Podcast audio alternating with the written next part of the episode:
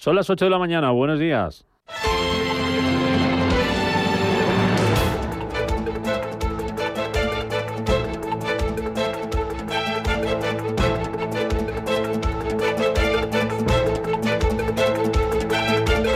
Capital Intereconomía, con Rubén Gil.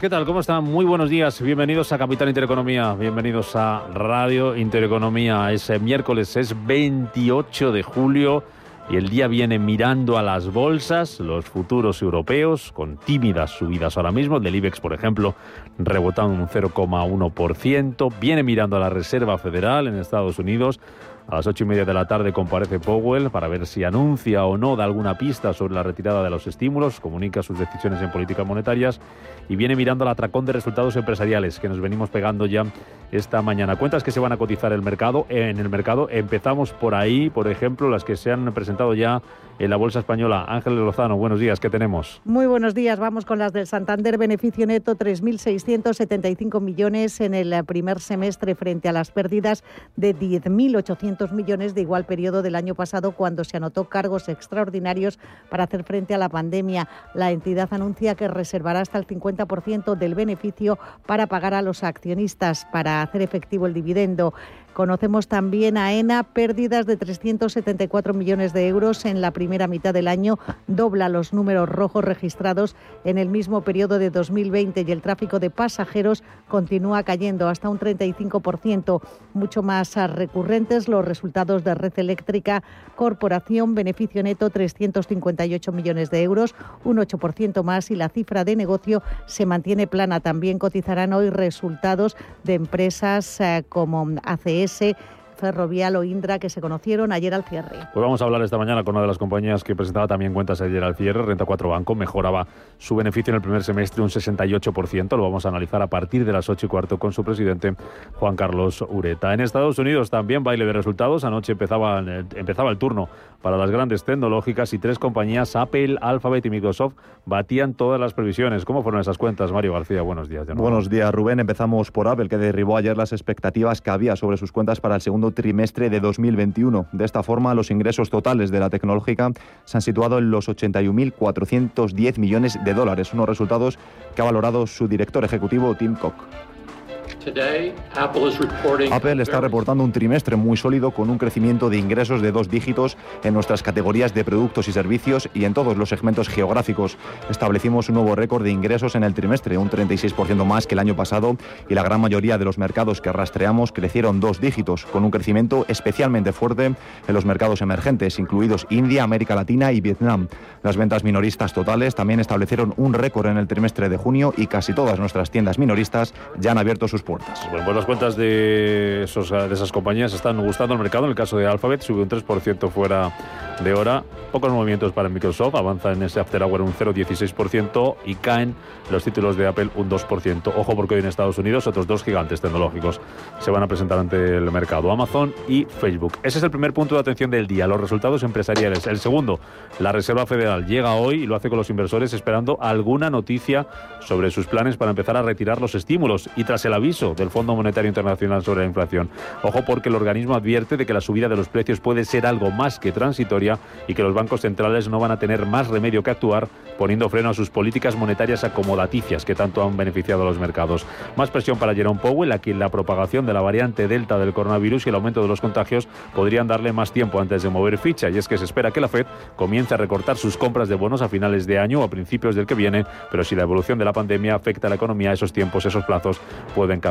Tercer foco de atención de la jornada, las bolsas, los mercados, pendientes de los resultados, pendientes de la Fed, las bolsas se tomaban ayer un respiro. Tras cinco sesiones consecutivas de ganancias, tuvimos jornada de recogida de beneficios tanto en Wall Street como en Europa, donde el IBEX 35 perdía el nivel de los 8.700 puntos. Uno de los puntos de atención en las bolsas está en Asia, tras las pérdidas de los últimos días y donde la bolsa de Hong Kong se dejaba más de un 8% en dos sesiones, volviendo a niveles de diciembre y entrando en pérdidas en lo que va de año ante el incremento de la regulación a distintos sectores empresariales por parte de Pekín. ¿Se recuperan o no se recuperan los índices asiáticos? Paloma Arnaldos, buenos días. Buenos días, pues concretamente la bolsa de Hong Kong sí que se recupera, ya estamos viendo operar el positivo al Hansen, subiendo un punto porcentual. Continúan los recortes para la bolsa de Shanghái cede un 0,43% y también estamos viendo en rojo al Kospi, caída del 0,18%. Por su parte, el Nikkei, la bolsa de Tokio, es la que más está cayendo, se deja a esta hora un 1,4%. Si miramos a Estados Unidos, los futuros operan en rojo, pero muy planos. Tenemos recortes del 0,10 para el futuro del Dow Jones, completamente plano el del SP500, el del Nasdaq retrocede un 0,05%. Y si miramos Europa, también estamos viendo muy planos a los futuros en el viejo continente. El del DAX cayendo un 0,02%, lo mismo que se deja hasta ahora el futuro de la Bolsa de Londres. Por su parte, la del el futuro del Eurostock se da la vuelta ya con ganancias del 0,23%. Tenemos en positivo también al petróleo, en el caso del West Texas superando los 72 dólares, en el caso del Brent, el de referencia aquí en Europa, ya roza los 74 dólares. Y en el mercado de divisas, en positivo el cruce del euro con el dólar para la moneda comunitaria, 1,1818. Pues ya ven que el día viene cargadito, pero aunque les parezca increíble, hay más cosas, se las contamos en nuestras noticias capitales. Banco Santander patrocina este espacio.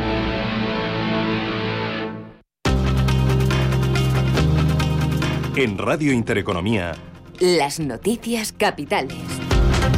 El Fondo Monetario Internacional mantiene en el 6% su previsión de crecimiento a nivel global para este año. Aunque advierte de que la recuperación se puede frenar si no se avanza en el ritmo de vacunación. En el caso de España, el fondo rebaja sus previsiones hasta el 6,2% este año, aunque se muestra mucho más optimista que en abril y espera que el año que viene el crecimiento sea del 5,8%, un punto por encima de la anterior estimación. Por su parte, el Gobierno mantiene la previsión de crecimiento de la economía española en el 6,5% para 2021 y en el 7% en 2022. El Ejecutivo mantiene sus proyecciones y prevé que el año que viene España recuperará la actividad previa a la pandemia. En cuanto al empleo, también mantienen estimaciones situando la tasa de paro en el 15,2%. Además, el Ejecutivo aprobaba ayer el límite de gasto no financiero, el techo de gasto que mantiene en niveles similares a los del año pasado. Escuchamos a María Jesús Montero. Las cuentas del próximo año van a mantener el gasto y la inversión pública al mismo tiempo que producimos una reducción del déficit.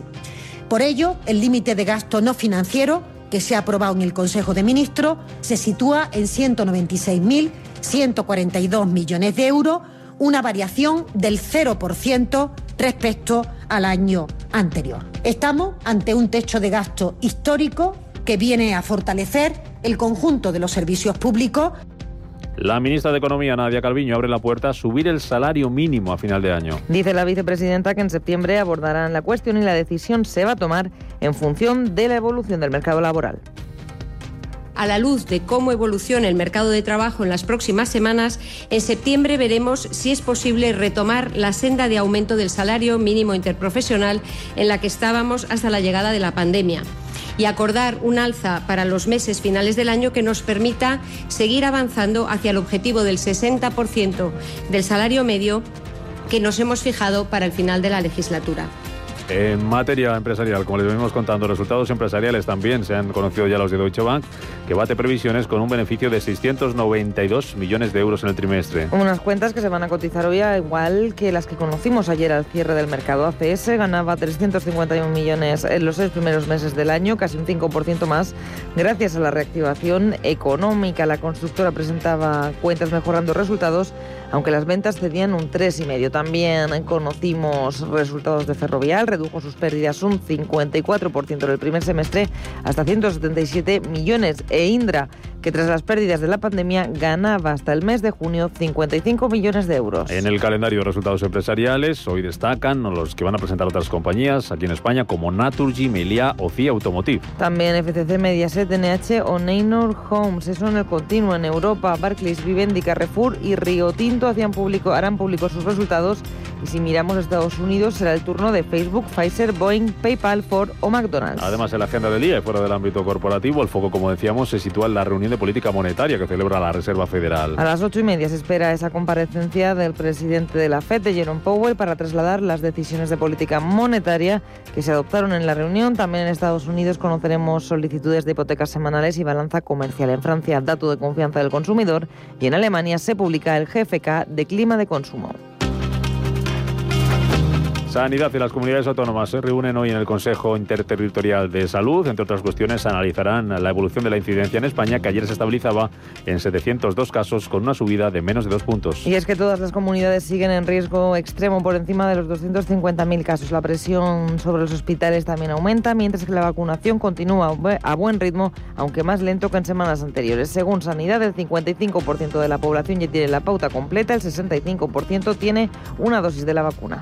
Esto mientras las comunidades autónomas siguen ampliando las restricciones para intentar frenar la pandemia. La Generalitat Valenciana ha decretado el toque de queda en los 77 municipios con peor situación epidemiológica por el COVID. Mientras tanto, Cataluña y Cantabria también piden ampliar toque de queda y el Supremo no autoriza el toque de queda en Tenerife avisando de los límites de esta medida. Y en el exterior de Alemania se plantea ampliar la obligación del test negativo a aquellos viajeros que regresen al país. Hasta ahora existía una obligación de presentar un test para las personas que regresan en avión y también para las que vuelven de zonas consideradas de alto riesgo y que no tengan la pauta completa de la vacunación. Ahora el ministro de Sanidad insiste en una rápida extensión de los test obligatorios.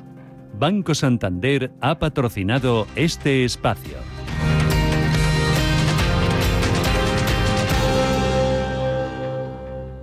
¿Buscas hipoteca y aún no has dado con la tecla? Descubre la hipoteca online del Santander, digital desde el principio y con un gestor personal que te acompañe y resuelve tus dudas hasta el final, para que puedas gestionarla desde donde quieras y cuando quieras, con información del estado de tu solicitud en todo momento. Compara, elige, encuentra, simula tu cuota y compruébalo tú mismo en bancosantander.es.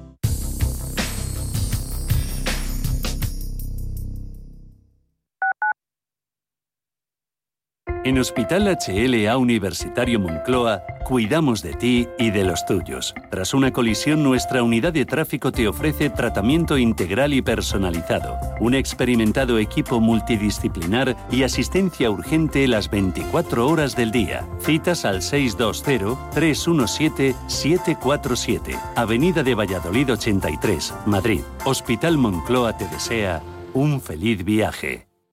Soy José Luis, director de Seguros García Ochoa, y quiero darte mi teléfono personal para asesorarte, hacerte un estudio de todos tus seguros y ayudarte a ahorrar.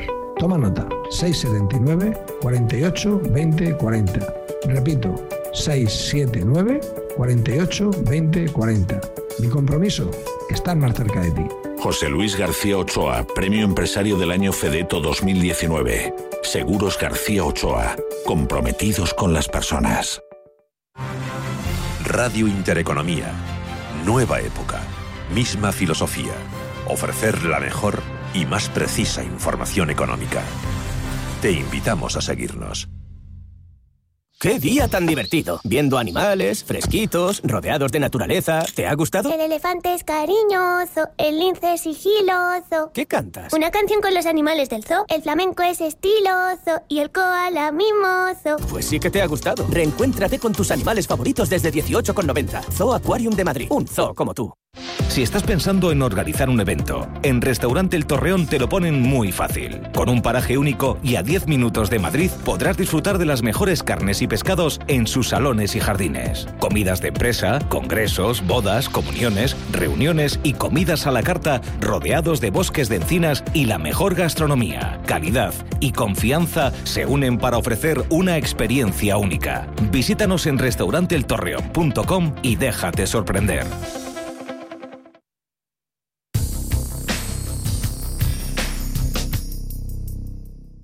DEPAM les ofrece hoy la noticia de innovación sostenible. Los bonos vinculados a los objetivos sostenibles se están haciendo cada vez más populares entre los inversores. Su principal ventaja se encuentra en la posibilidad para que las empresas que no tienen el perfil de actividad ni la capacidad de balance para emitir un bono verde social, los bonos ligados a la sostenibilidad pueden proporcionarles ese ticket de entrada a la financiación sostenible bajo la condición de que estos emisores tengan una estrategia de sostenibilidad global y ambiciosa. Por eso se trata de un excelente instrumento para generar mayor responsabilidad responsabilidad entre los emisores y sus compromisos de sostenibilidad. Y aunque la emisión de estos bonos vinculados a los objetivos sostenibles representa menos del 2% en el mercado total del bonos SG, en torno a los 2 billones de dólares, lo cierto es que el mercado va en crecimiento porque la participación de estos bonos en el universo de los bonos SG se ha situado por encima del 20% el pasado mes de mayo. DEPAM les ha ofrecido esta noticia por gentileza del Centro de Inteligencia Sostenible de DEPAM. La entrevista capital.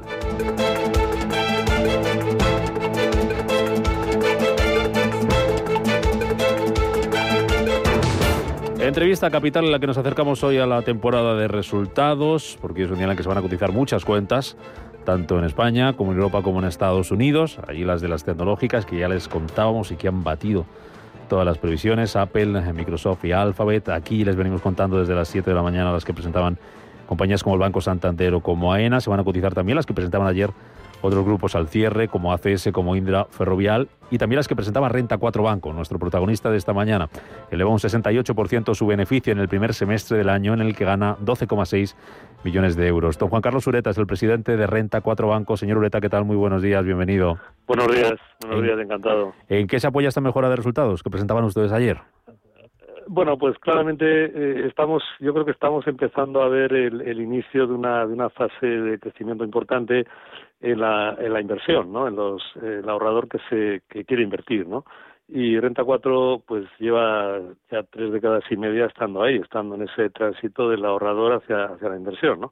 El entorno de tipo de interés cero estructural, por un lado, eh, y por otro lado, pues el, atractivo evidente en ese entorno de, de, la, de la, inversión en, en, empresa, en, renta variable, eh, está provocando pues un tránsito eh, continuo, yo diría que en este momento un poco incluso acelerado, de los, de los ahorradores hacia, hacia el mundo de la inversión. ¿no?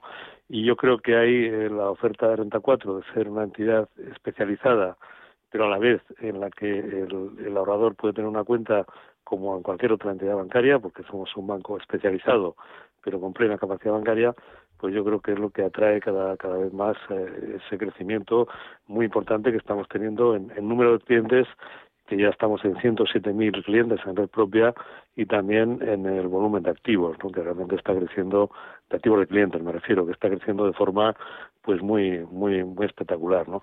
Bueno, es una continuidad de los resultados del primer trimestre, yo creo que denota que eh, todo ese entorno post-COVID, por llamarlo así, es un entorno que mueve a la inversión, es un entorno en el que las entidades que nos dedicamos al mundo de la inversión tenemos una especial eh, responsabilidad porque tenemos que ir orientando toda esa enorme demanda que viene hacia el mundo de la inversión, orientándolo de forma que sea positiva que tenga retorno para ese inversor, pero también que sea positiva para, para la sociedad y para la economía, ¿no? Mm. En general, ¿no? Mm. E-, ese cliente... pues todo eso la inversión, la inversión de impacto, la inversión temática, etcétera, etcétera. Mm. E-, ese cliente, lo decía señorita, ¿qué, ¿qué viene buscando ahora mismo? ¿Qué perciben ustedes? Eh? ¿Por qué ese cambio de sentimiento de ahorrador a inversor? que ¿A qué se, bueno, eh, eh, es un cambio es un cambio un poco forzado, vamos a decir, ¿no? Estamos en un entorno de eso que algunos llaman represión financiera. Los bancos centrales, hoy se reúne la FED, la semana pasada lo hizo el BCE, los bancos centrales, bueno, hace ya años han optado por unas políticas de dinero barato y han optado por poner los tipos de interés a cero y crear un entorno de liquidez muy abundante, ¿no? El ahorrador eh, no tiene alternativas en, en lo que era los activos seguros clásicos, lo que era un bono del tesoro, pues hoy en día no da nada, incluso te cobran por, por prestar al tesoro, ¿no? Y, eh, y tampoco tiene alternativa en el depósito bancario, ¿no?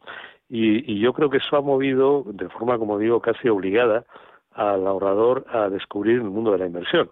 Que esa asignatura pendiente que teníamos en España hace tanto tiempo de poder fomentar la inversión como palanca de mejora de la economía, eh, pues realmente ahora está ocurriendo y está ocurriendo por, por, porque es obligado, porque es que el ahorrador no puede ir al banco y decir aquí tengo dinero y quiero dejarlo aquí. El banco normalmente va a decir, mire, es que no quiero porque el Banco Central me cobra por tener su dinero, ¿no?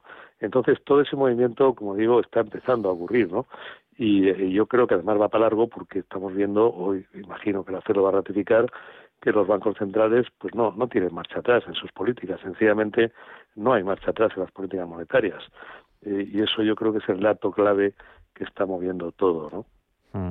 Eh, por eh, compartir con los oyentes alguna, algunas de las principales magnitudes de esos resultados de, renta 4 banco, nos lo contaba usted en ya esa mejora en el número de clientes del 6,3%, crecen también los activos totales a fecha de 30 de junio, un 25%, el ratio de capital Z1 fully loaded se sitúa en torno al 17,5%, el retorno sobre capital sube hasta el 20,8%, crecen también las comisiones, ¿verdad? Claro, eh, toda la clave es que crecen mucho las comisiones, crecen sobre todo muchísimo las comisiones eh, vinculadas a la, distribución de fondos de inversión. eh, también se han mantenido bien, aunque un poco menos que el año pasado, porque el año pasado fue un año de gran volumen, las comisiones de intermediación en mercados, lo que son productos como acciones, eh, productos complejos, etcétera, ha caído eso incluso un poquito, pero se compensa mucho con todo lo que son las comisiones, sobre todo de fondos tanto de renta 4 como internacionales. Nosotros tenemos una arquitectura abierta, ¿no? Sí, yo, yo creo que de los datos a mí siempre me gusta resaltar uno, y es que en Renta 4 Banco eh, se demuestra que es posible tener un elevado capital regulatorio, ese prácticamente 17,5% que tenemos de, de capital regulatorio, que está en el nivel máximo de lo que tiene el sector, mucho, muy por encima de los colegas, y a la vez, y siendo compatible con el elevado capital regulatorio, un elevado retorno sobre capital, un 21% prácticamente. Quiere decir que es posible tener un elevado capital, eh, con, con toda la solidez que eso da a una entidad bancaria, y a la vez tener un elevado retorno de ese capital. Y yo creo que eso es importante porque a veces pues eh, oímos eh, que como que fuera un poco contradictorio el tener mucho capital y hacerlo rentable. Pues no, no es contradictorio, es un problema de modelo de negocio, es un problema también de, gestión y, yo creo que en nuestro caso hace mm, muy evidente que es posible tener elevado capital y elevado retorno de capital. Para la segunda parte del año, señor Ureta, ¿qué, qué esperan para Renta 4 Banco? Bueno, eh, nosotros creemos que el entorno va a seguir siendo muy parecido. Como he dicho antes, no hay marcha atrás en las políticas monetarias. Es algo sobre lo que tenemos una gran convicción. Eh, yo diría que digan lo que digan la, la Fed de hoy. Y, eh, y realmente lo que vemos es que puede crecer la volatilidad. Eso puede generar algo más de movimiento en los mercados. Yo diría que en algunos segmentos del mercado hay que tener cautela porque ha subido mucho y están un tanto, diría, sobre recalentados, por decirlo así, algunos segmentos del mercado. Yo creo que va a seguir habiendo una enorme necesidad por parte del ahorrador de tener una orientación en sus inversiones. Creo que no solamente la segunda parte del año, sino los próximos años va a crecer muchísimo la demanda de servicios de inversión y el reto de, de la industria y el reto de Renta 4 es atender toda esa enorme demanda con calidad, con cercanía, con pedagogía también para el inversor, para ese inversor nuevo que viene, poner herramientas que hagan más fácil la inversión y más accesible, y en eso estamos, estamos invirtiendo mucho en eso. Haremos, yo creo que vamos a anunciar novedades importantes en el, en el mes de, octubre, noviembre, para facilitar a, a, ese ahorrador nuevo que invierta y que invierta con confort, y esa es la clave. es decir, estamos en una actividad que va a crecer, va a crecer en la segunda parte del año, va a crecer los próximos años. Lo importante es que eh, las entidades asumamos ese reto de que el crecimiento sea con calidad, sea dando confort a ese inversor, que muchas veces es un inversor nuevo, por lo que decíamos antes. ¿no? Por tanto, nosotros somos mm, siempre positivos. Eh, es un sector también muy competitivo, es decir, en, este, en esta actividad uno nunca puede dar nada por sentado. Lo que has hecho hasta ayer pues, pues vale relativamente poco a partir de mañana, pero nosotros nos estamos preparando mucho para un futuro en el que vemos un fuerte crecimiento en la demanda de servicios de inversión y creemos que una entidad como Renta 4 Banco puede ayudar mucho a ese ahorrador que quiere invertir. Y ahí estamos, ¿no? Y todavía queda mucho, todavía es, un proceso que acaba de empezar, que queda mucho y ahí estamos pues tratando de estar en ese movimiento y de, y de ayudar al ahorrador. ¿no? Esas novedades habrá que esperar, no nos va a adelantar ninguna hoy, ¿no? Bueno, eh, va a hacer como Powell, va, a esperar a próximas reuniones. Eh, bueno, eh, tenemos, tenemos que esperar porque obviamente Pero bueno, todo va, como digo, primero dar más servicios al, a, ese, a ese inversor, a ese ahorrador que, que quiere abrir cuenta 34, ese ahorrador nuevo, que a veces quiere tener una sola cuenta y por tanto le vamos a poner algo más de servicio alrededor del servicio puramente bancario y a la vez vamos a, a sacar soluciones digitales interactivas que por decir así den como un servicio que hasta ahora ha sido muy de banca privada al ahorrador eh, que tiene un patrimonio más modesto pero que igualmente tiene deseo de invertir y quiere orientarse en todo ese mundo a veces muy complejo eh, de, los, de, de, las muchas alternativas de inversión. Mm. Entonces hay introducir soluciones simples de inteligencia artificial, simples, como digo, eh, y muy comprensibles, que faciliten esa experiencia de inversión. hoy en día es posible y, y queremos hacerlo y esperamos poder hacerlo, como digo, en otoño. ¿no? Mm. Y, eso siempre dirigido a esa enorme demanda que hay. Esto es un poco parecido a lo que fue el online el año, el año 99, cuando mm. Renta 4 fue una de las primeras, sino la primera plataforma de contratación online. Era un poco acercar a esas personas que querían invertir en bolsa, pero no, no podían porque vivían en lugares en los que no había a veces esa facilidad, ¿no? Bueno, pues con el online se pudo hacer. Ahora en el mundo de la gestión pasa lo mismo, ¿no? Empieza a haber ya soluciones muy, muy interactivas y muy intuitivas, yo diría, que permiten al, al pequeño ahorrador tener un acceso a, a, un, a, un, conocimiento y a una forma de, de, elegir eh, sus fondos de inversión, sus ETF, sus acciones o inversiones de forma muy, muy intuitiva, muy práctica y, eh, como digo, pues teniendo un servicio muy similar al que a veces pues, se conoce como servicio de banca privada, pero accesible para todo el mundo. Yo creo que esa es la clave, ponerlo fácil. Mm. Esa es la clave que tenemos que manejar, porque hay que ser consciente que ese ahorrador nuevo que se ve obligado a ahorrar y que luego le gusta además ahorrar, eh, se ve obligado a invertir, perdón, y que luego le gusta invertir, pues muchas veces está muy desorientado, es que no sabe ni el ABC, mm. eh, como es lógico, ¿no? Y tenemos realmente que, que ayudarle mucho en esa, en ese esa experiencia de, inversión, ¿no? Mm. Y ahí por ahí van a ir un poco introducir más, eh, digamos, ayudarnos un poco de todo lo que está haciendo la revolución de la, de la inteligencia artificial, la digitalización para facilitar más las cosas a los a los clientes, ¿no? Termino con la FED, señor. Ese es el objetivo. Termino con la FED, señor Ureta. Ya, mencionaba usted antes lo, lo, que puede pasar y, y, los bancos centrales decía que no hay marcha atrás. La reunión de hoy llega después de que ayer el Fondo Monetario Internacional dijera que, ojo, que el aumento de precios puede no ser solamente temporal, puede ser persistente y se obligaría a mover ficha a los bancos centrales. Llega también en medio de una temporada de resultados que estamos viendo muy buena, en la que mm, la gran eh, mayoría de compañías está batiendo resultados. ¿Usted cree que eso va a obligar al Banco Central a mover ficha antes de lo que tenía previsto? Eh, pensamos que no, porque realmente, sí, sí le debería eh, obligar, pero es que se ha creado una economía y unos mercados financieros muy dependientes, yo diría que incluso muy adictos a un escenario de tipo de interés bajo. Se, ha creado, se está creando una enorme deuda en el mundo. Esa es la parte negativa. La parte positiva es que estamos en una oleada de innovación, en una oleada de transformación positiva de la economía. Pero la parte negativa es que se está creando una enorme deuda. El balance de la Fed ha pasado del año pasado a hoy, en, poco más de 12 meses, de 4 trillones, 4 trillones a 8 trillones, es decir, a más que duplicado.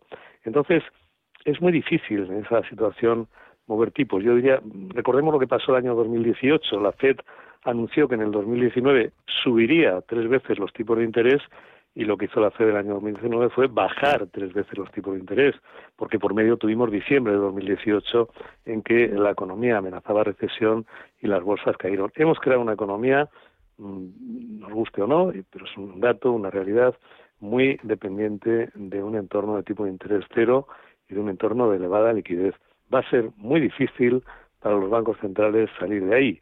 Tendremos que manejar otro tipo de soluciones, pero salir de ese entorno va a ser enormemente difícil. Puede haber algún atisbo verbal, puede haber alguna sugerencia verbal, lo que llaman el tapering, pero mm, no creemos que se pueda ir mucho más allá.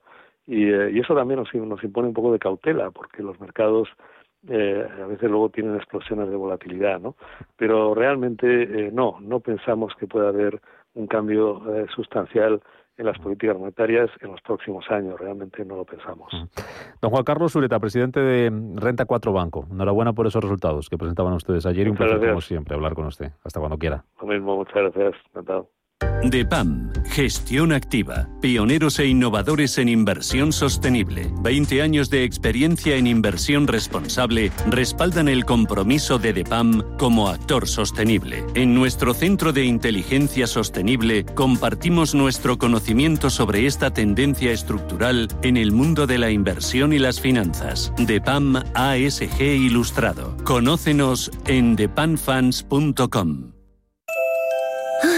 Así de relajado te quedas cuando reservas los libros del cole al mejor precio en el corte inglés y te olvidas este verano.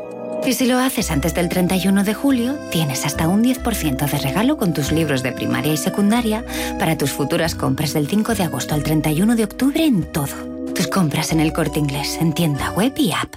¿Estás harto de bajas rentabilidades? ¿No quieres seguir pagando altas comisiones a tu banco o gestora? Finicens es la solución perfecta para gestionar tu patrimonio. Traspasa tus fondos de inversión a Finicens y podrás obtener una mayor rentabilidad. Infórmate en el 910-483-004 y en finicens.com. Finicens, especialistas en inversión indexada. Hay ocasiones en las que más es menos, y eso es bueno. Cuanta más gente está de vacaciones, menos tarda en aparcar. Cuanto más queda de verano, menos me duele que acabe el día. Y este verano con Renta 4 Banco, cuanto más invierto, menos comisiones pago. Y eso sí que es bueno. Entra e infórmate de las bases de la promoción en tu oficina Renta 4 más cercana o en r4.com. Renta 4 Banco, tu banco especialista en inversión.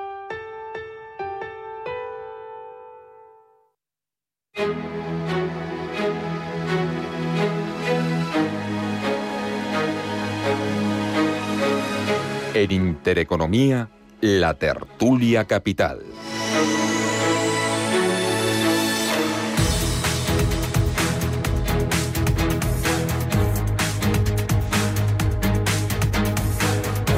Vamos con esta tertulia capital hoy con Kamal Romero, que es profesor de Economía y Métodos Cuantitativos de la Universidad San Pablo CEU. Kamal, ¿qué tal? Bienvenido, muy buenos días. Muy buenos días, Rubén. Con Eduardo Abad, presidente de UPTA. Eduardo, ¿qué tal? Buenos días. ¿Qué tal? Muy buenos días, Rubén. Y con Juan José Rubio, catedrático de Hacienda Pública. Profesor Rubio, ¿qué tal? Buenos días. Buenos días, ¿cómo estáis? Bueno, tenemos un montón de resultados empresariales. No sé si me mm, podéis destacar algo en general de la temporada de resultados que estamos viviendo en España, en Estados Unidos, bancos centrales, hoy pendientes de la Reserva Federal. Y por seguir con lo que nos decía el presidente de Renta 4 Banco, eh, tenemos una economía que depende y mucho de las políticas de los bancos centrales. ¿Eso, Kamal, va a ser muy difícil de corregir? ¿Va a ser muy difícil quitarle la medicina al enfermo? Sí, bueno, eh, yo coincido con las apreciaciones del, del entrevistado. Yo creo que el, el, entorno de tipos bajos y altos niveles de liquidez va a seguir durante muchísimos meses, a mi juicio. Esto únicamente por añadir alguna cosa adicional, o sea, a nivel, digamos, más operativo, el Banco Central lo que desea es tener un objetivo de tipo de interés real a largo plazo, un precio que no se puede observar, pero que el Banco Central este, intuye o estima que es el nivel de tipo de interés necesario para que el PIB actual se, se acerque al PIB potencial. Y es que el, el problema es que ese eh, valor teórico del tipo de interés real óptimo, por llamarlo de algún modo, ya es bajo de por sí, ¿no? Que es todo este debate que tuvimos hace años entre Summers y, y de la Reserva Federal. Entonces, eso por un lado. Por otro lado, eh, ya fijándolo más en el corto plazo, eh, yo también coincido en que no veremos grandes cambios, sobre todo en el caso de la Reserva Federal. ¿Por qué? Porque todos estos cambios en la inflación que estamos viendo, dependen mucho de varias cosas. Primero, la base muy baja que se tenía el año pasado, que hace que, la variación de los precios se vea mucho mayor a lo que pareciera. Luego también eh, la reactivación de muchas eh, actividades que se reflejan en el incremento de precios, como pudimos ver en el último eh, IPC americano, en el cual veíamos que, por ejemplo, todo relacionado a viajes y turismo se incrementó muchísimo. Y claro, esos efectos se van a seguir viendo, incluso los de los, eh, los, los, efectos asociados a los cuellos botella, por un lado. Y luego, por el otro, también hay que ver un poco lo, lo que son los datos de la pandemia, la evolución de los datos de la pandemia en Estados Unidos. Hemos visto un incremento en el número de infectados, sobre todo en el caso de gente no vacunada, y también hemos visto cómo ha disminuido el ritmo de vacunación. Hemos visto cómo España, por ejemplo, ha superado ya la media europea y, Estados Unidos, que lleva un muy buen ritmo.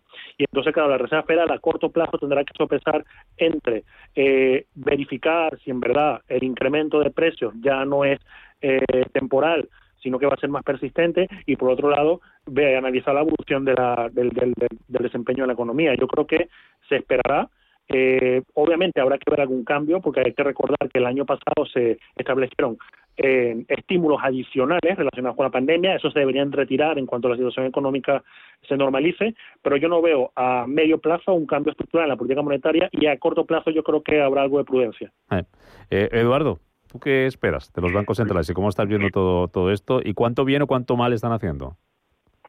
Bueno, evidentemente los bancos centrales están eh, estimulando las economías, eh, no solo europeas, sino a nivel mundial, y yo creo que además es el camino a seguir. Los resultados son eh, evidentes, ¿no? Y vemos que las economías empiezan a recuperarse, los estímulos económicos que han hecho los bancos centrales, sobre todo el Banco Europeo y la Reserva Federal, han servido para aliviar la situación económica en una situación de pandemia y que por lo tanto el enfermo sigue necesitando eh, evidentemente tener eh, bueno pues la medicina y estar eh, sometido aún a una vigilancia estrecha en la UCI económica. Y por lo tanto creo sinceramente que no va a cambiar a corto plazo la política monetaria de los bancos mundiales, pero sobre todo, bueno, pues estamos viendo cómo además las empresas empiezan a las grandes empresas, sobre todo, y el, a nivel bancario empiezan a recuperar económicamente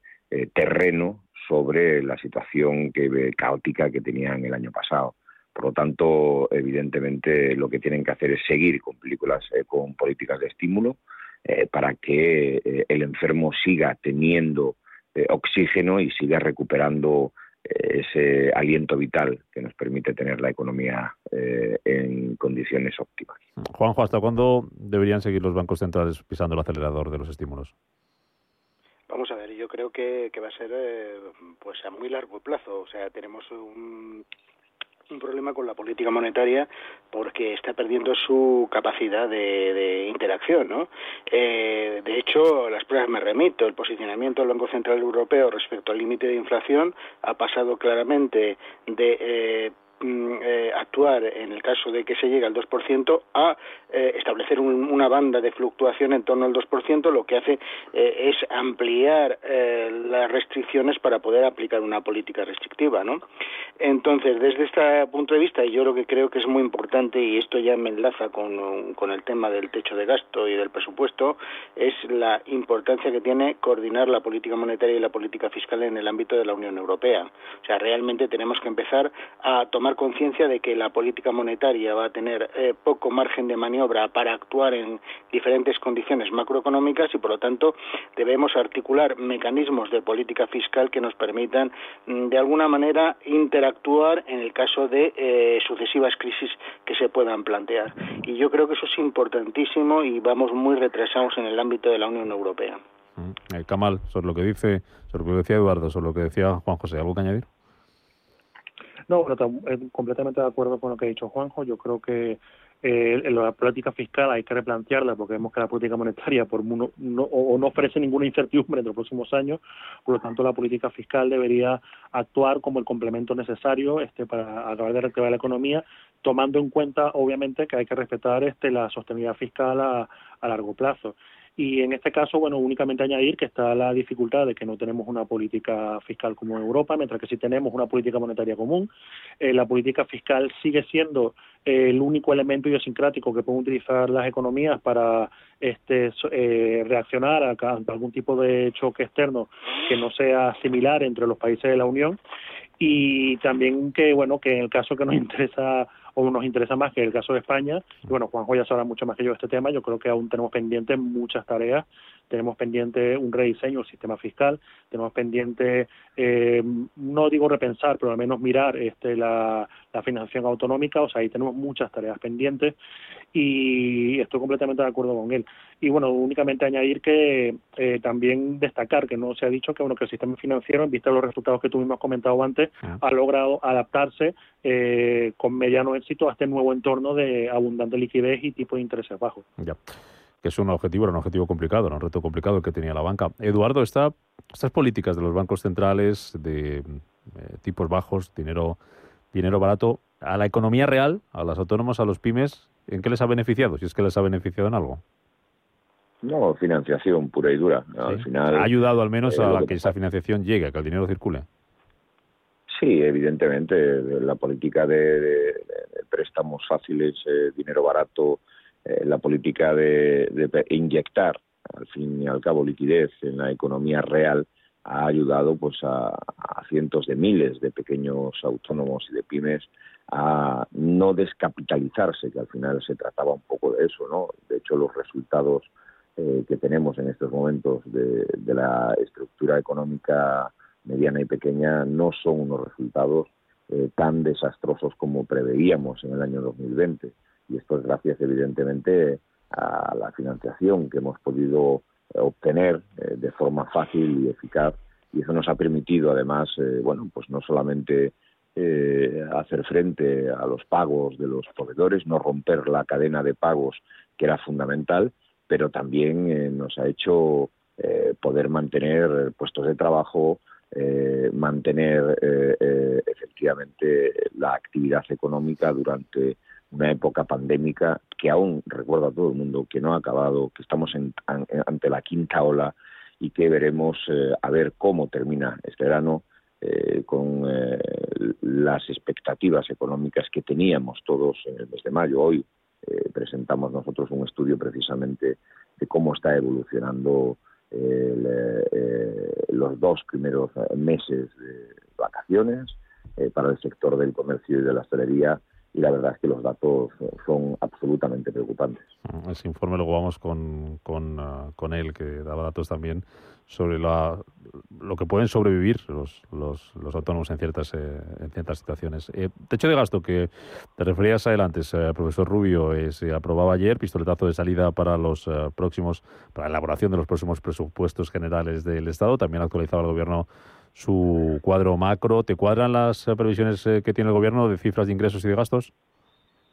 Eh, pues difícilmente. La verdad es que he estado viendo un poco toda la información que ha suministrado, que aún es bastante precaria, pero claro, el déficit público previsto para el año 2022 es aproximadamente de, de 8,4 puntos de PIB mientras que en el presupuesto eh, para el año 2022 se plantea un déficit de 5 puntos del Producto Interior Bruto. Eh, estamos hablando de una reducción de prácticamente 3,4 puntos de PIB, que son muchos millones de euros. Evidentemente, mm, en los datos que se han facilitado, teniendo en cuenta además que el techo de gasto se mantiene prácticamente inamovible, pues hay que hacer un acto de fe para, para, para, para poder justificar esa reducción del déficit público teniendo en cuenta las previsiones de crecimiento económico que se nos están dando. Entonces, eh, yo en mi opinión creo que nacen en precario por ese voluntarismo en cuanto a la reducción del déficit público, que ojalá se consiguiese porque realmente necesitamos ir ajustando paulatinamente y consolidando eh, nuestras cuentas públicas, eh, pero que realmente, bueno, pues a partir de los datos macroeconómicos y a partir de la estructura actual del presupuesto de su liquidación y, de el del déficit eh, eh, previsto para el año que viene, pues realmente, en mi opinión, esto cuadra difícilmente. Mm.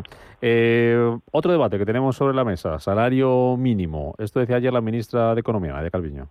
A la luz de cómo evolucione el mercado de trabajo en las próximas semanas, en septiembre veremos si es posible retomar la senda de aumento del salario mínimo interprofesional en la que estábamos hasta la llegada de la pandemia y acordar un alza para los meses finales del año que nos permita seguir avanzando hacia el objetivo del 60% del salario medio que nos hemos fijado para el final de la legislatura. ¿Estamos para subir el salario mínimo, Kamal? Eh, perdona, que no te he escuchado. ¿Estamos para subir ese salario mínimo? Bueno, recordar que el incremento del salario mínimo ya está pactado, o sea, va a haber una serie de incrementos hasta alcanzar, por, por favor que me corrían los compañeros, que estoy hablando de memoria, creo que el 60% del salario medio mediano. Y aquí lo que se está discutiendo es el cronograma, sencillamente. Eh, recordar que se, se quería que ese incremento fuera el primer trimestre del año, lo cual, pues bueno, claro, yo creo que hubo un consenso que era el momento adecuado. Y más que un tema de, de timing, de si el momento adecuado es septiembre-octubre, que yo creo que hay que esperar a, ver lo que ocurre el verano, ¿no? Que no vaya a ser que ocurra con el verano anterior, que tenemos muchas expectativas con la apertura y luego en septiembre vimos que fue peor de lo esperado. Y, un tema de timing. Yo, eh, para mí, no es el momento adecuado, pero por una simple razón, porque no están de acuerdo las patronales. Yo creo que estos son el tipo de cosas que tienen que hacerse con relativo consenso. Yo creo que esto, lo dicho, aquí lo que estamos discutiendo es cuándo hay que hacerlo. Yo creo que se esperaba hacerlo en enero, han, decidido adelantarlo, y para mí, yo, la verdad que considero que debería estar de acuerdo todos los actores involucrados, porque eso indicaría un poco que es una señal de que se están tomando eh, en cuenta todos los puntos de vista y perspectivas de los afectados. Mm. ¿Cuál es tu opinión sobre esto, Eduardo? Bueno, las patronales nunca van a estar de acuerdo. Evidentemente, eh, el salario mínimo y subir el salario mínimo para la patronal es como echarle azufre a un café, ¿no? Para, para ciertos eh, representantes de la patronal, sobre todo. Mira, el, salario mínimo, eh, los autónomos ya hemos fijado hace muchísimos años, ya nos hemos dado cuenta que lo que tenemos es que pagarle bien a nuestros trabajadores si queremos tener trabajadores de calidad, si, tenemos, si queremos tener empleo de calidad. Eh, los autónomos, además, eh, y esto es un estudio que ha sacado Línea recientemente, eh, pues ya, hemos hecho los deberes hace mucho tiempo. Estamos pagando por encima del salario mínimo ya desde hace siete años, es decir, ya veníamos cumpliendo hace muchísimo tiempo con las condiciones que se tienen que dar para que los trabajadores tengan un salario digno. Lo que no podemos permitir es que eh, siga sucediendo que en determinadas empresas, grandes empresas y medianas empresas, se estén trabajando nueve, diez horas por apenas 800 euros. Me parece que es un insulto a la eh, razón, es un insulto a la economía, es un insulto para las personas que tengan que estar en una situación eh, evidentemente tan precaria eh, con una situación económica en la que el único que está percibiendo beneficios es el empresario. Y el secreto de una empresa, yo soy empresario, está precisamente en la redistribución de la riqueza de la misma. Mm. Juanjo. No, yo creo que la decisión que se ha tomado en el Consejo de Ministros, la ministra Calviño ha sido muy prudente. Hay que ver cómo se comporta el empleo durante el verano. Eh, yo creo que eh, ya se va recuperando paulatinamente el empleo neto perdido durante la pandemia y por lo tanto habrá que esperar un poco a ver cómo se comporta durante el verano esa recuperación de empleo. Y a partir de ahí pues eh, evidentemente pues habrá que ver eh, el coste beneficio de una decisión de esta naturaleza respecto a lo que es el mercado el mercado de trabajo. Pero bueno estamos dentro de lo que sería la recuperación de la senda de aumento del salario mínimo interprofesional eh, que estaba comprometida por parte del gobierno y la idea pues sería eso acordar un alza para los meses finales de año. Pero repito todo esto condicionado al comportamiento del mercado de trabajo durante los próximos meses. Mm, eh, por terminar Eduardo un resumen en un minutito que me queda de ese, de ese informe que publicáis en UPTA el informe es muy sencillo. Desgraciadamente, lo que veíamos que iba a ser un verano idílico, perfecto, pues se ha truncado. Eh, tenemos el informe de los meses de facturación del sector de la hostelería y del comercio en los meses de junio y julio. Ya hemos cerrado además el informe de julio, aunque no haya terminado eh, el mes, y la verdad es que estamos eh, en una situación prácticamente para el 60% de los establecimientos que han accedido a, hacer esta, esta macro encuesta de mil eh, personas eh, que están por debajo del 60% de facturación del año 2019. Eh, Sigue siendo, por lo tanto, y seguimos teniendo la misma pesadilla encima de la mesa. No pinta bien, no pinta bien. A ver si se puede mejorar en algo la, la cosa, lo que queda de, verano, o al menos en los meses venideros. Camal Romero, Eduardo Abad, Juan José Rubio, un placer haberos tenido por aquí. Cuidaros mucho, pasado un buen miércoles y lo que queda de semana. Gracias por estar con nosotros como siempre. Adiós. Adiós, buen día para todos.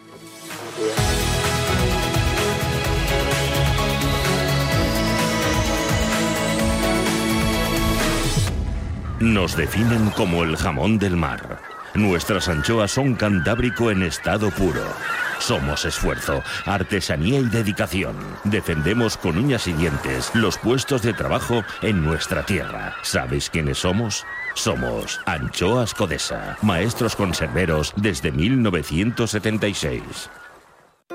Invierte en el mejor fondo de renta variable española, GESConsult Renta Variable. GESConsult Renta Variable es un fondo 5 estrellas que en 2021 y por segunda vez en los últimos tres años ha recibido el premio al mejor fondo de renta variable española por Morningstar. La clave de nuestro éxito, invertir en compañías de calidad y gestionar de manera activa y flexible. GESConsult, gestora socialmente responsable, especializada en la gestión de patrimonios desde 1983. Puede encontrar más información sobre el fondo en gesconsult.com.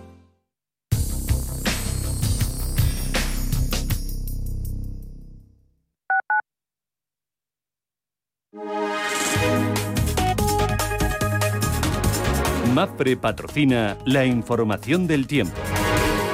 Muy buenos días. Para hoy miércoles esperan cielos nubosos y con precipitaciones débiles en Galicia, área cantábrica y norte de las Canarias montañosas. En el entorno de Pirineos tendremos intervalos nubosos con chubascos y tormentas de madrugada y nubes de evolución, con probabilidad de algunos chubascos dispersos por la tarde. En el resto del país tendremos cielos poco nubosos o despejados, aunque con nubosidad baja al principio en la mitad sur del área mediterránea. Por su parte, temperaturas máximas en descenso en el extremo norte peninsular y en ascenso en el resto de la península. MAPRE ha patrocinado la información del tiempo.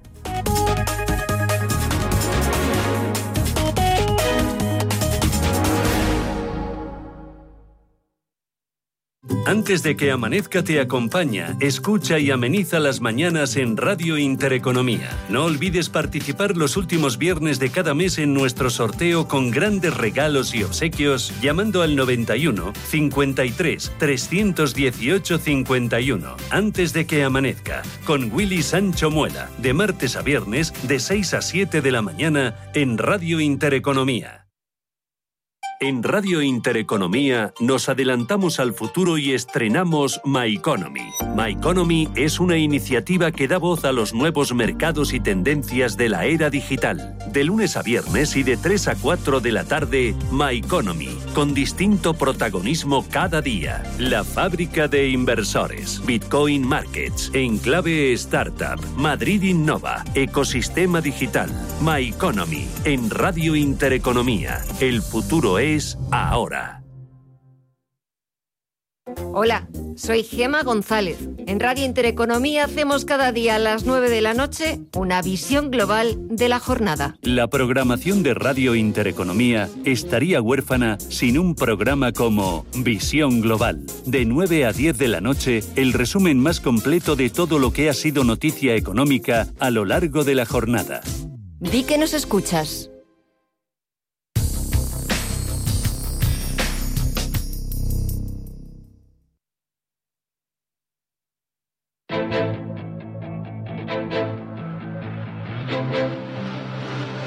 Finanzas, mercados, capital intereconomía. Algo más de ocho minutos para que sea las nueve, para que abran sus puertas las eh, bolsas europeas, muy pendientes de la FED, muy pendientes de los resultados empresariales. Vamos a intentar resumirlos de la manera más rápida posible, porque si no, no haríamos otra cosa a lo largo de la mañana. Ángel Lozano, los futuros. Empezamos por ahí. ¿Cómo viene el del IBEX? Buenos días de nuevo. Muy buenos días. Pues de momento con caídas del 0,93%. Si hay jornadas frenéticas en el año, hoy es una en la Bolsa Española. Van a catizar cuentas de Santander, 3.675 millones en el semestre frente a los números rojos de casi 11.000 millones de un año antes por las provisiones por pandemia. Esas son las más representativas, pero tenemos ACS, AENA, Ferrovial, Indra, Naturgy, Red Eléctrica y también un buen número de compañías en el eh, continuo, en una jornada en la que además en Europa también se han publicado un buen número de resultados y en la que esta tarde miraremos sobre todo a la reunión de la Reserva Federal estadounidense, a ese desenlace, pero además conoceremos la balanza comercial de junio en la potencia norteamericana, inventarios mayoristas del mismo mes, reservas eh, semanales de petróleo y mm, resultados de compañías como Pfizer, Boeing, Facebook, PayPal, McDonald's, Safor, Spotify, en definitiva, que hoy no nos vamos a aburrir. Tenemos la prima de riesgo en 70 puntos básicos, rentabilidad del bono a 10 en el 0,26%. En Europa los futuros, ¿cómo vienen, Paloma? Pues vienen muy planos. Tenemos al del DAX subiendo un 0,01%, lo mismo que rebota el del FT100 británico, más animado el futuro del Eurostock 50, que está ganando un 0,30%. Tenemos ya varios resultados sobre la mesa que se van a cotizar hoy. Deutsche Bank obtuvo un beneficio neto de 1.796 millones de euros en el primer semestre, más de un 25 veces más que hace un año. Ante el bate previsiones también se van a cotizar las cuentas de Barclays, de la entidad británica que ha reanudado dividendo a medida que las ganancias del primer semestre también han superado estimaciones. La compañía reportó beneficios antes de impuestos de 5.000 millones de libras y tenemos también sobre la mesa resultados que salieron ayer al cierre. Es el caso del grupo Kering. Las ventas del grupo de lujo francés casi se duplicaron en el segundo trimestre gracias a la relajación de las restricciones sanitarias vinculadas a la pandemia y al buen comportamiento de su marca insignia de Gucci. Bueno, pues tenemos a los futuros estadounidenses que vienen con ligerísimas caídas, están perdiendo en torno al 0,1% el del Dow Jones, plano el futuro del SP500. En Asia se ha dado la vuelta al Hansen, subiendo más de 1%, casi un 1,5% después de dos jornadas de pérdidas importantes, en rojo el Nikkei de Tokio y la bolsa de Shanghái. Materias primas al alza, sube los futuros del petróleo en torno, al, en torno a un 0,5%. Mercado de divisas, el euro por 1,1807 dólares. Javier Echeguren es gestor de Santander Private Banking. ¿Qué tal, Javier? Buenos días, bienvenido. Buenos días. ¿Qué va a ser más importante hoy? ¿Los resultados empresariales, este atracón que nos estamos pegando o la Reserva Federal? No, yo creo que hoy va a ser más importante la Reserva Federal. Eh, de hecho, en los resultados empresariales, pues ya veíamos ayer que el, 88% de las compañías venían batiendo ya en las pocas compañías que se han publicado en beneficio por acción y un 84% eh, batían a las expectativas del mercado en ventas. Y el mercado, pues ya hemos visto, ¿no? estamos eh, desde hace ya unos días, sobre todo debido a lo que está pasando en la bolsa china, pues está con caídas. Y esto significa que el mercado pues eh, ya tiene posiblemente descontadas estos buenos resultados de las bolsas americanas y lo que está esperando lo que diga la FED. Lo que pasa es que nosotros pensamos que realmente el movimiento que haga la FED o los comentarios que se hagan eh, se harán en el último fin de semana del mes de agosto en la reunión de banqueros centrales que tendrá lugar en Estados Unidos en el pueblo de Jackson Hole donde todos se reúnen los banqueros centrales. Y ahí es cuando posiblemente digamos que empiezan ya a hablar del tapering, ¿no? de que dejen de, o sea, que, vayan poco a poco comprando, haciendo menos quantitative fishing. Y, ahí es cuando pensamos que es, que es cuando el mercado va, va, va, va realmente a, reaccionar a, a, lo que tengan a lo que tenga a lo que tenga que ocurrir con la curva de tipos de interés. ¿Y, cómo puede reaccionar el mercado? Porque esa puede ser una de las de las claves o de las dudas o incertidumbres que hay ahora mismo, Javier. Sí, eh, a ver, nosotros pensamos que la curva de tipos de interés debería ir hacia arriba. En el momento en que empiezan a hablar de tapering, de, de, invertir menos dinero en, bonos, de dar, de dar menos a la manivela y, de invertir menos en, bonos y en titulizaciones hipotecarias, pues ahí obviamente al haber menos presión sobre la curva de tipos de interés, pues esto se tiene que ir hacia arriba, hacia el entorno del 2%. Lo que pasa es que en las últimas semanas lo que hemos visto es justo todo lo contrario. Eh, hay, hay miedo posiblemente pues a, por la variable delta del coronavirus y eso ha hecho que la curva de tipos baje, pero en el momento en que la Reserva Federal anuncie que empiezan con el tapering, lo cual tiene que acabar ocurriendo porque ya estamos viendo los datos de inflación cómo van para arriba. Entonces, en algún momento tienen que tienen que empezar con el tapering, tienen que dejar tienen que reducir la compra de bonos y de titulizaciones hipotecarias, la curva se irá para arriba. Y si se va muy rápidamente, que es pues es un es algo que ocurre eh, históricamente, es, es, es, es, muy normal que esto ocurra, eh, pues entonces eh, esto afectará en las valoraciones, pero claro, una subida rápida de la curva afecta con un mayor coste de la deuda de las empresas, esto hace que, la, que, reaccionen las bolsas cayendo.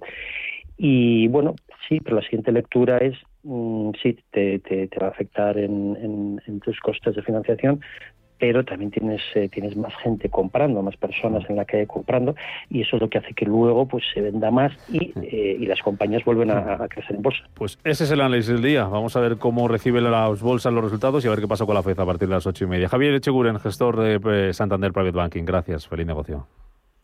Gracias.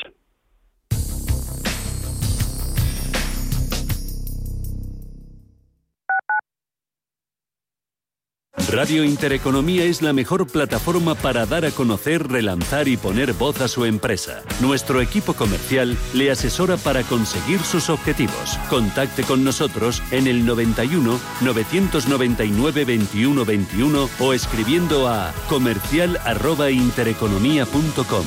Radio Intereconomía, la radio de las empresas. ¿Pensando en comprar una casa? AT Valor pone a tu disposición una red de expertos para realizar una tasación hipotecaria independiente homologada por el Banco de España. AT Valor. Tasaciones de inmuebles, joyas y obras de arte. AT Valor, porque te valoramos. www.atvalor.com 91 0609 552. Urbanitae es una nueva plataforma de inversión inmobiliaria que te permite invertir a lo grande con cantidades pequeñas. Uniendo a muchos inversores, logramos juntar el capital suficiente para aprovechar las mejores oportunidades del sector. Olvídate de complicaciones.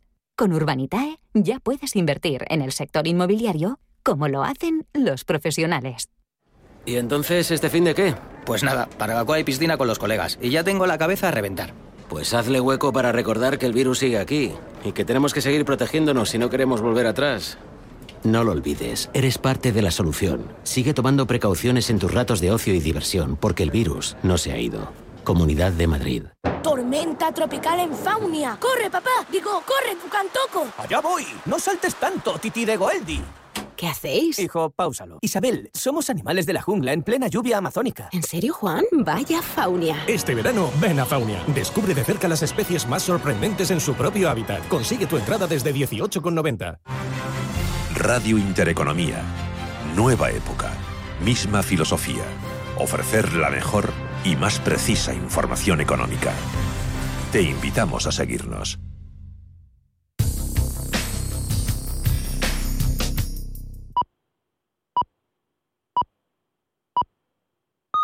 CaixaBank